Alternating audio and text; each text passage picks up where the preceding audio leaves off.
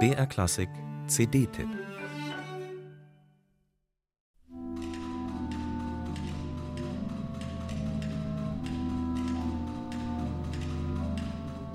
Die Handlung ist kaum der Rede wert, auch wenn sie dazu führte, dass Maurice Ravels L'Heure Espagnole 1911 erst mit mehrjähriger Verspätung uraufgeführt wurde. Zu schlüpfrig erschien dem Direktor der Pariser Opera der kleine Einakter. Und tatsächlich glaubten nach der Premiere viele, sich über die Anzüglichkeiten des Librettos empören zu müssen. Die Kritik meinte gar, eine pornografische Operette erlebt zu haben.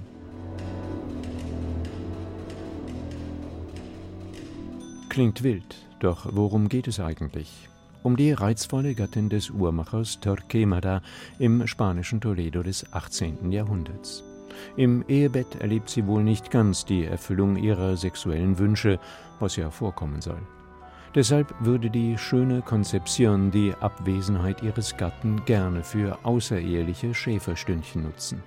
Doch der Versuch mit einem total vergeistigten Studenten misslingt ebenso gründlich wie der zweite mit einem furchtbar eitlen Bankier. Erst der Maultiertreiber Ramiro kann die Schöne schließlich zufriedenstellen.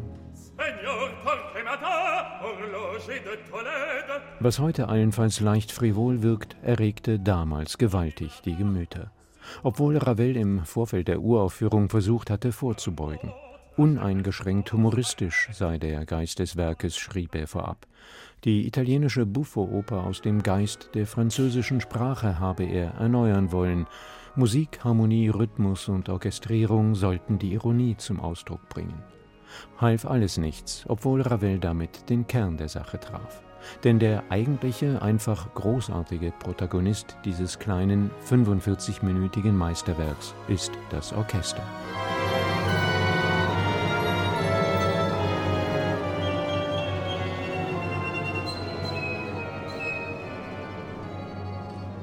Die Klänge, die Ravel dem großbesetzten, aber kammermusikalisch delikat agierenden Orchester entlockt, sind hochgradig raffiniert, witzig und amüsant.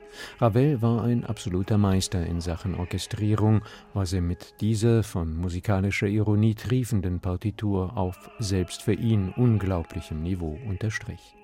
Ob Tuba-Solo, Xylophongeklöppel, Triller der tiefen Bässe, Ravels Einfallsreichtum kennt keine Grenzen. All das muss seine Aufnahme klanglich allerdings auch realisieren, und genau das gelingt François Xavier Roth und seinem Orchester Les Siècles ebenso lustvoll wie phänomenal. Was sicher auch daran liegt, dass die Originalklangtruppe auf genau jenen Instrumenten spielt, für die Ravel vor 120 Jahren komponiert hat.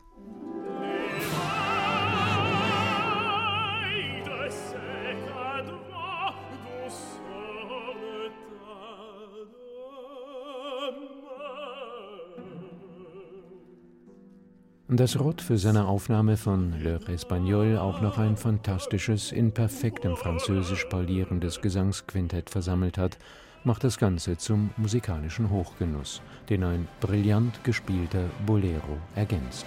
Wärmstens zu empfehlen.